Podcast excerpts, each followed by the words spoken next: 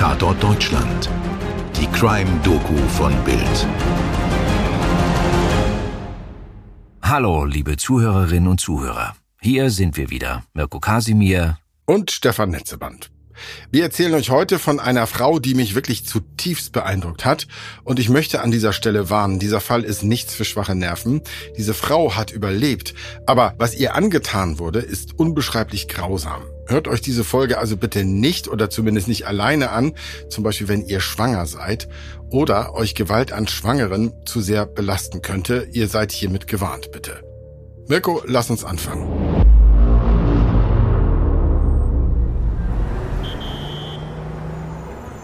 Washington DC Anfang Dezember 2009.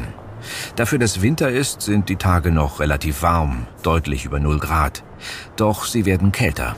Und obwohl der Winter mit seinem grauen, eisigen Gesicht für viele eine harte Zeit ist, für die 29-jährige Tika Adams ist es ein Winter voller Hoffnung. Tika war schon als Teenager von zu Hause abgehauen und lebt jahrelang auf der Straße. Irgendwann aber zieht sie immerhin in ein Obdachlosenheim. Sie nimmt sich sogar vor, noch einen Schulabschluss zu machen und sie verliebt sich in einen tollen jungen Mann namens PJ. Die beiden heiraten sogar. Als Tika schwanger wird, darf sie in ein Mutter-Kind-Heim umziehen. Aber schon bald will sie mit PJ zusammenwohnen. Sie ist in diesem milden Dezember 2009 im letzten, im neunten Schwangerschaftsmonat. Und es scheint, als wäre das Universum mal auf ihrer Seite. Tika erhält Anrufe von einer unterdrückten Nummer. Als sie schließlich rangeht, meldet sich eine Frau namens Stephanie Mills. Sie arbeite für eine Wohltätigkeitsorganisation und habe Babykleidung für sie. Tika solle vorbeikommen und sie sich anschauen. Tika ist euphorisch. Als sie ihrem Mann von dem Telefonat erzählt, versucht der, sie zu bremsen. Er warnt sie. Du kennst diese Frau nicht. Stört sich nicht in etwas, von dem du nichts Genaues weißt. Tika nimmt seine Sorgen nicht ernst. Die Frau klang so nett am Telefon. Sie muss und will diese Chance nutzen. Stephanie holt Adams ab. Gemeinsam fahren sie zu ihrem Apartment. Ab diesem Moment sitzt Tika in der Falle. Sie ahnt noch nicht, wie bitter ernst dieser lockere, wohltätige Ausflug mit der so freundlichen Sozialarbeiterin werden wird. Etwas seltsam ist, dass Stephanies Apartment nur spartanisch eingerichtet ist. Naja, hat sie nicht gesagt, dass es eine Art Lager ist, denkt die schwangere Adams vielleicht noch. Bloß nicht verrückt machen. Diese Frau will mir ja nur helfen.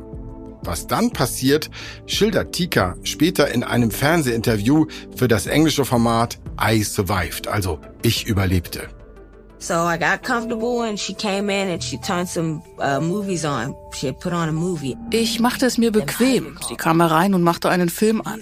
Dann rief mich mein Mann an und sagte, Mann, wo bist du jetzt? Ich sagte, mir geht's gut, denn zu diesem Zeitpunkt wusste ich wirklich nicht mehr, wo ich bin.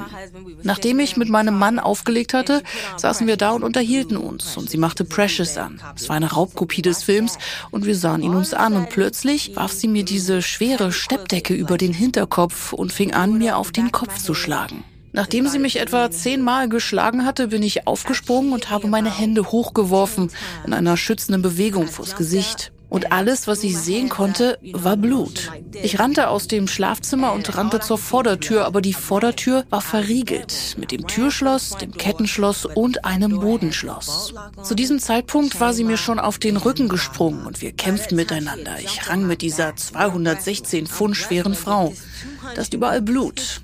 Ich kann nicht wirklich sehen. Meine Augen brennen, mein Kopf hämmert und sie versucht, mir die Hände auf den Mund zu legen und mich zu würgen. Und ich wehre mich so gut ich kann. Und plötzlich nimmt sie dieses schwere Stahlteil in die Hand. Es ist lang, es ist ein Feuerhaken für den Kamin. Und sie schwang und schwang es einfach. Sie muss mich fast 40 Mal auf den Kopf geschlagen haben. Und ich wurde ohnmächtig. Dann wird alles schwarz. Als sie wieder wach wird, ist sie mit Klebeband gefesselt. Drei Tage liegt Adams auf einer Matratze.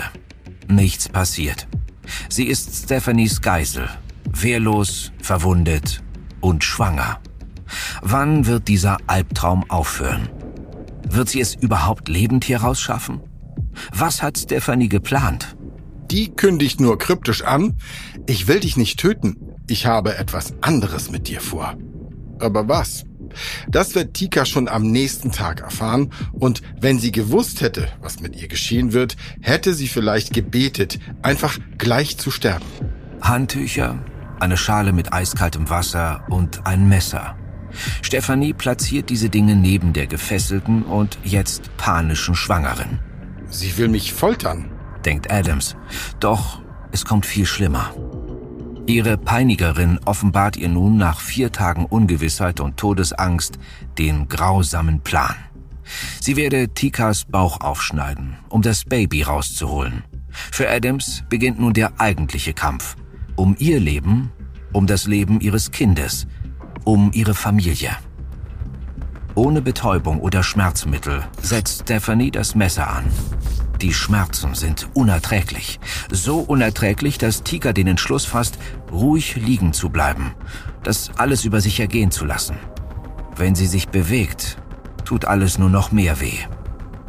Stundenlang zieht sich die Tortur, bis Stephanie glaubt, ihr Ziel gleich erreicht zu haben. Sie verkündet, ich habe deine Fruchtblase angeschnitten. Ich brauche nur noch hineingreifen und das Kind rausholen. Willst du, dass ich es jetzt gleich mache oder willst du eine Pause? Tika wird durch den großen Blutverlust bewusstlos. Als sie wieder zu sich kommt, ist alles still. Das Baby ist noch in ihrem Bauch. Stephanie schläft. Wenn sie es lebend aus dieser Wohnung schaffen möchte, dann ist dieser Moment ihre einzige Chance. I went to step over top of her body. The blood from my stomach als ich über ihren Körper trat, tropfte das Blut aus meinem Bauch in kleinen Tropfen auf die Decke. Und ich bin jetzt wie eine Maus, umgeben von Katzen und ich stecke einfach fest. Ich war mit einem Fuß über ihr und mit dem anderen hinter ihr. Und weil ich unter Schock stehe, denke ich, hoffentlich bewegt sie sich nicht. Ich hoffe wirklich, dass sie sich nicht bewegt, aber sie hat sich nicht bewegt. Dann bin ich mit meinem anderen Fuß über sie gestiegen und jetzt arbeite ich mich durch den Flur zur Eingangstür vor. Als ich dann in der Mitte des Flurs ankomme, fällt mein ganzer Bauch hinter der Haut hervor, meine Eingeweide, alles kommt einfach raus. Und jetzt halte ich meinen Bauch wie einen Fußball. Ich halte mich an der Wand fest und laufe einfach und ich versuche nicht schwer zu atmen. Ich atme einfach, langsam, während ich gehe, denn jeder Schritt ist ein Schmerz. Dann habe ich angefangen, die Tür aufzusperren. Alle Schlösser, ganz langsam, ganz ruhig. Und als ich die Tür öffnete, machte sie eine Art knarrendes Geräusch. And when I opened the door, it made kind of like a creaking noise. Sie schleppt sich den Gang entlang, hämmert an Türen, schreit um Hilfe. Niemand öffnet. Tika nimmt die Treppe nach oben, bricht noch auf den Stufen völlig erschöpft zusammen, aber sie hört endlich Schritte auf sie zukommen. Aber es ist nicht die Hilfe, die sie jetzt so sehr gebrauchen könnte. Es ist Stephanie, bereit, sie zurück in die Hölle zu schleifen, aus der sie gerade geflohen ist. Der zweite Überlebenskampf beginnt. Tika wehrt sich, beißt, schreit, tritt um sich. Und plötzlich ist er da. Dieser Mann. Ein Nachbar, der den Krach gehört hat. Er will wissen, was vor sich geht. Stephanie erklärt, die Frau sei verrückt, brauche Hilfe. Sie, Stephanie, kümmere sich. Tika sagt immer wieder, sie versucht mich zu töten. Als der Nachbar den offenen Bauch sieht, rennt er zurück in seine Wohnung. Am 6. Dezember 2009 um 8.52 Uhr geht sein Notruf bei der Polizei des Prince George County ein. Tika wird in ein Krankenhaus gebracht. Ob ihr Baby überhaupt noch lebt, weiß sie zu diesem Zeitpunkt nicht. Ob sie selbst es schaffen wird, auch nicht. Tika Adams wird notoperiert. Sie schafft es. Der Moment, in dem sie ihre Augen wieder öffnet und realisiert, dass sie in Sicherheit ist, lebt, muss sich wie ein Wunder angefühlt haben. Doch das eigentliche Wunder wartet noch auf sie. Es ist ein kerngesundes, lebendiges Wunder mit winzigen Händen, die nach der Wärme ihrer Mutter suchen.